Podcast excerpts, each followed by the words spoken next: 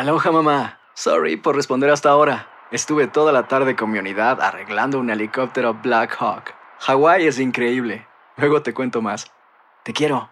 Be All You Can Be, visitando goarmy.com diagonal español. Hacer tequila, Don Julio, es como escribir una carta de amor a México. Beber tequila, Don Julio, es como declarar ese amor al mundo entero. Don Julio es el tequila de lujo original, hecho con la misma pasión que recorre las raíces de nuestro país. Porque si no es por amor, ¿para qué? Consume responsablemente. Don Julio Tequila, 40% alcohol por volumen, 2020. Importado por Diageo Americas, New York, New York. When something happens to your car, you might say,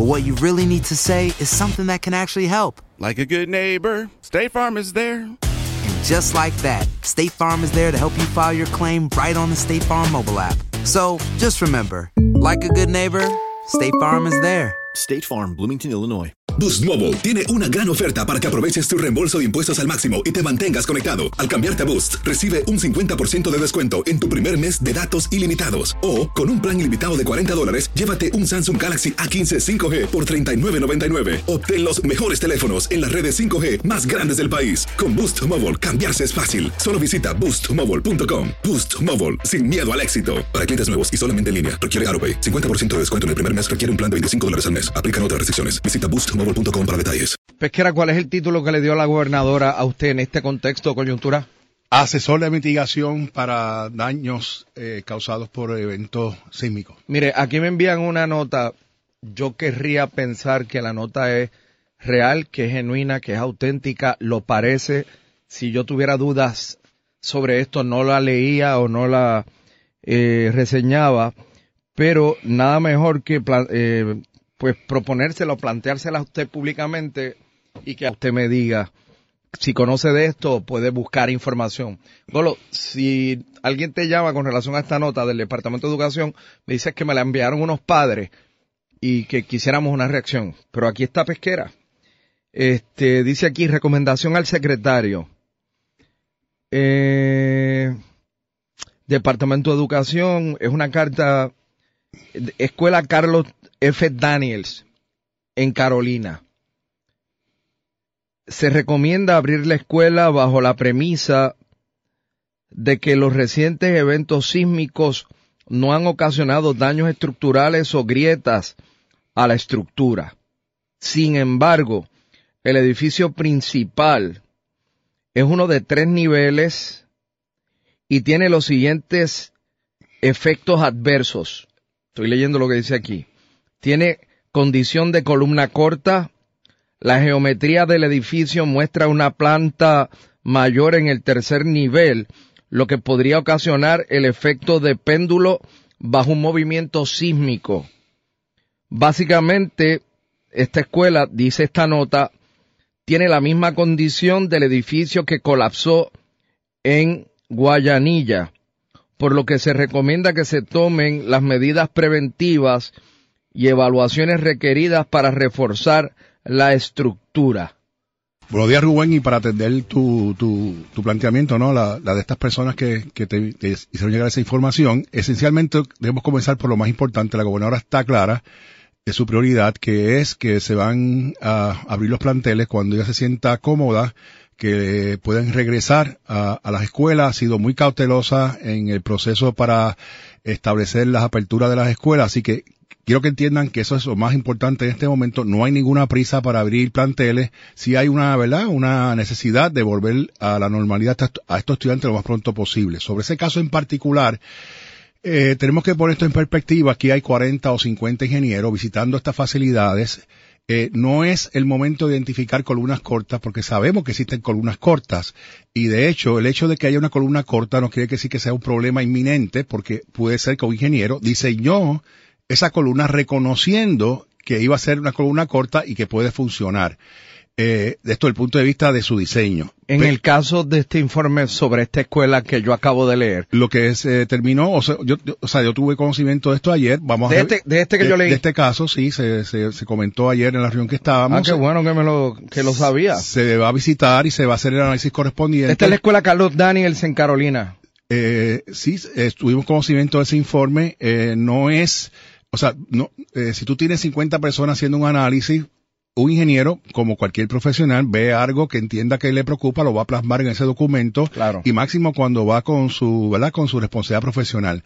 Pero por un lado, él está haciendo claro que la escuela no sufrió daños eh, para este evento, que es lo que se está analizando, Rubén, y lo que cualquier escuela privada o pública puede certificar en este momento es que no sufrió daños para, para, pa- en el pasado evento. Las facilidades privadas es lo mismo, tú no puedes hacer una evaluación estructural este, detallada en el tiempo que, que hay y, y francamente cualquier proceso de rehabilitar una escuela va a tardar mucho tiempo. Lo Pero, o sea, pero vamos a suponer, vamos a coger este caso en particular, particular, de esta eh, escuela. va- vamos. Este, hay unas recomendaciones, la persona que escribió, como usted dice, está su reputación ahí. Y Claro. va a poner a la mínima, la mínima cosa que vea la va a poner para que la historia diga yo lo, yo lo dije, o yo lo documenté, o yo lo advertí, o yo lo escribí.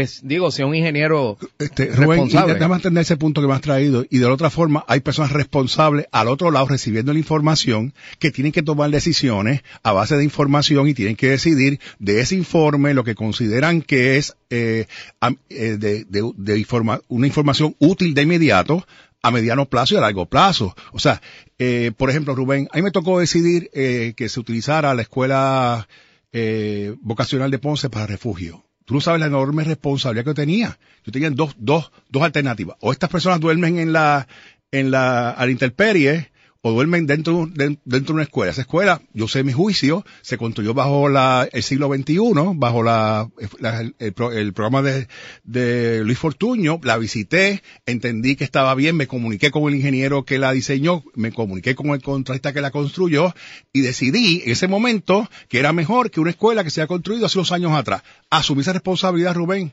y me han llamado, mira que aquí hay algo que hay, y yo tengo esa responsabilidad para siempre. Pero si yo hubiese puesto, me he puesto demasiado cauteloso, pues entonces decía ninguna escuela es útil. Pero eso no es la realidad. Y en estos momentos tenemos que tomar decisiones que mitiguen riesgos. ¿Qué cantidad de escuelas no son útiles? Todavía, Rubén, te tenemos que decir que sí se está llegando a esa conclusión ya. Hay un proceso que ha avanzado bastante bien, eh, en el sentido de que se han estudiado eh, bastantes escuelas, más de un 60%. Se va a hacer una, una información hoy por parte de la gobernadora. El, el, el por ciento es pequeño, pero se van a anunciar y no se van a utilizar. La gobernadora ha sido extremadamente claro. Solamente aquellas escuelas que se consideran aptas por los ingenieros se van a poner en uso inmediatamente.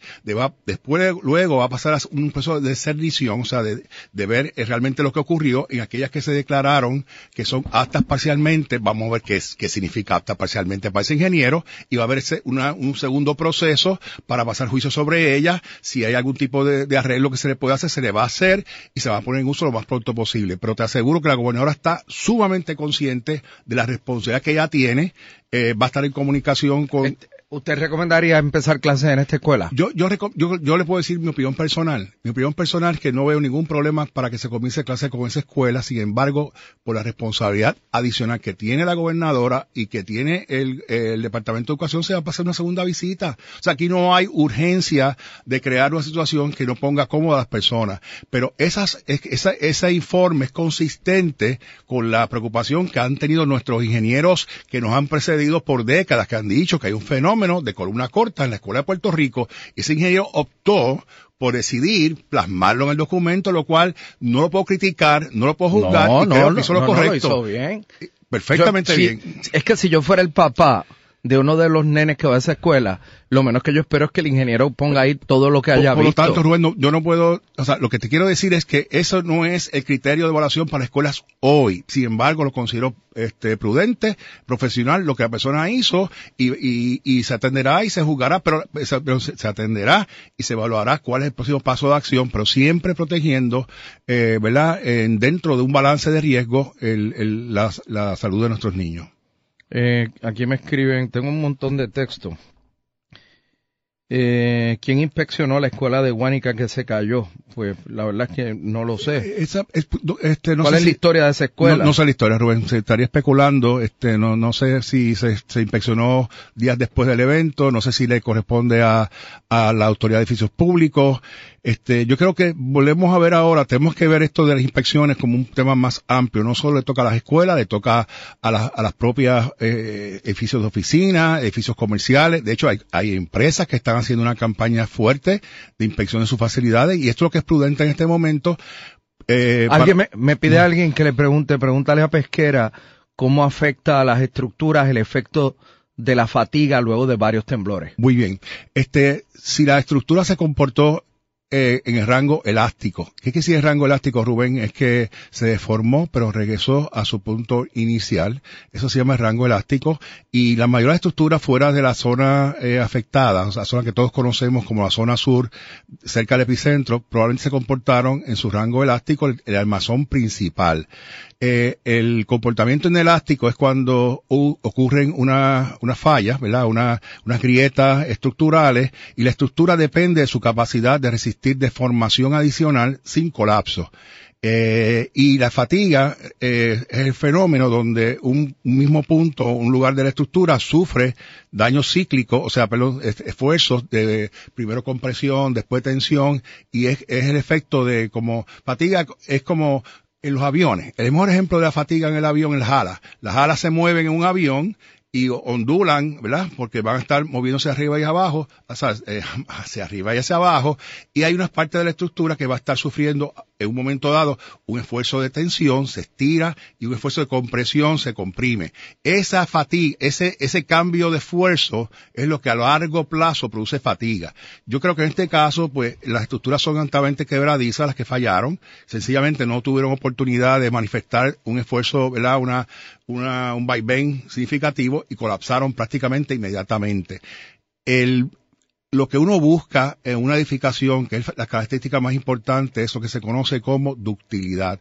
Ductilidad es esa, es esa diferencia entre un candy cane, ¿sabes el candy cane, el de las navidades? El de lo que reparte, el, el dulce del palito, del candy cane, eso es brittle, eso es quebradizo, eso tú lo rompes, ¡prap! y cae y rompes rápido. Pues ese es el hormigón si te esfuerzo.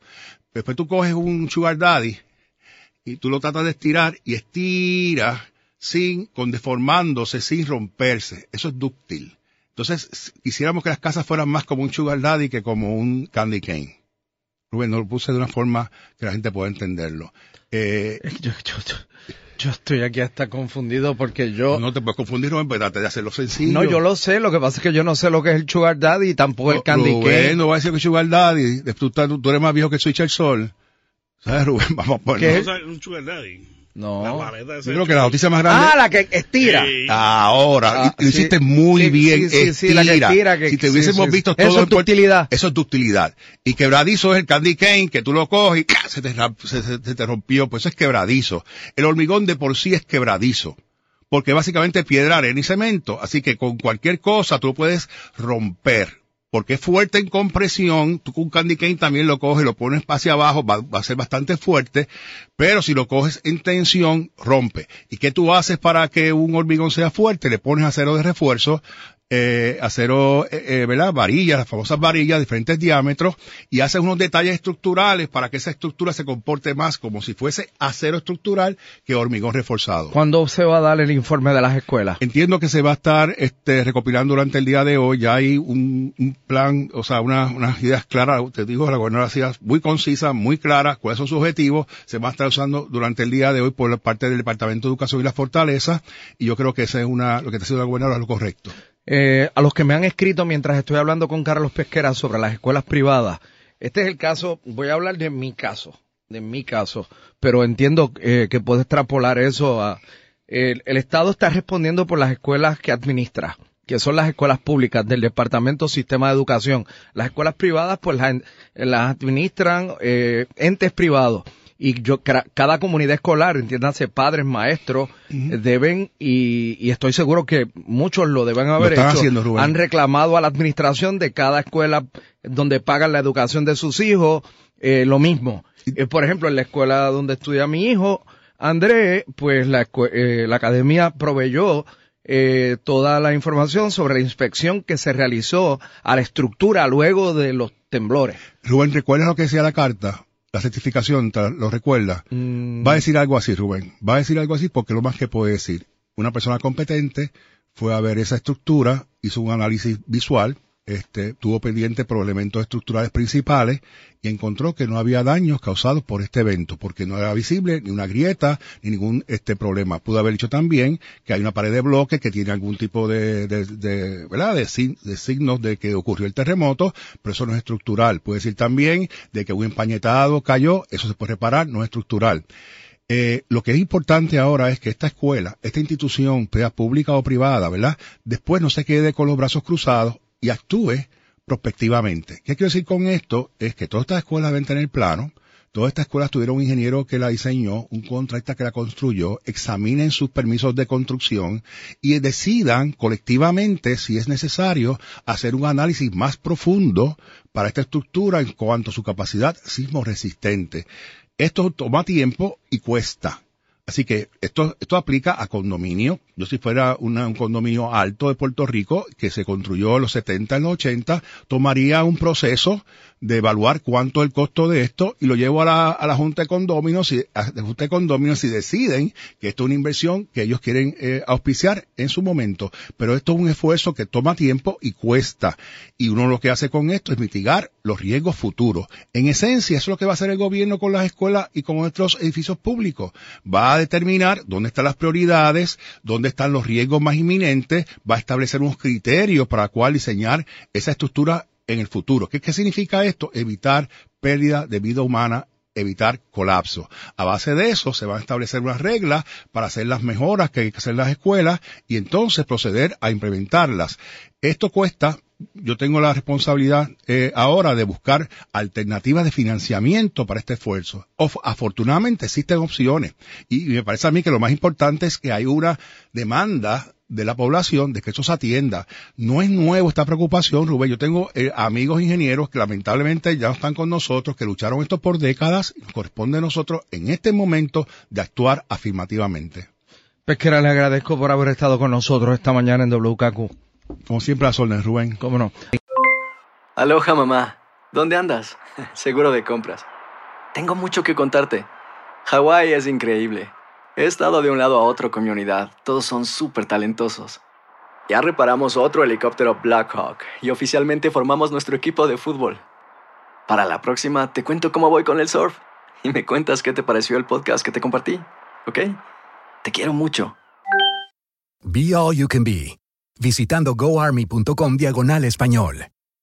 Boost Mobile tiene una gran oferta para que aproveches tu reembolso de impuestos al máximo y te mantengas conectado. Al cambiarte a Boost, recibe un 50% de descuento en tu primer mes de datos ilimitados. O, con un plan ilimitado de 40 dólares, llévate un Samsung Galaxy A15 5G por $39.99. Obtén los mejores teléfonos en las redes 5G más grandes del país. Con Boost Mobile, cambiarse es fácil. Solo visita boostmobile.com. Boost Mobile, sin miedo al éxito. Para clientes nuevos y solamente en línea, requiere AroPay. 50% de descuento en el primer mes requiere un plan de 25 dólares al mes. Aplican otras restricciones. Visita Boost para detalles. Si tú o alguien que conoces está pasando por una situación difícil o por una crisis de salud mental, la línea 988 de prevención de suicidio y crisis te brinda apoyo especializado 24 horas al día, 7 días a la semana. Solo llama al 988. Cuando llamas al 988, te conectarán con consejeros especializados que escucharán tus inquietudes y te brindarán apoyo en español. Simplemente llama o textea al 988. Hay esperanza. La línea 988 funciona.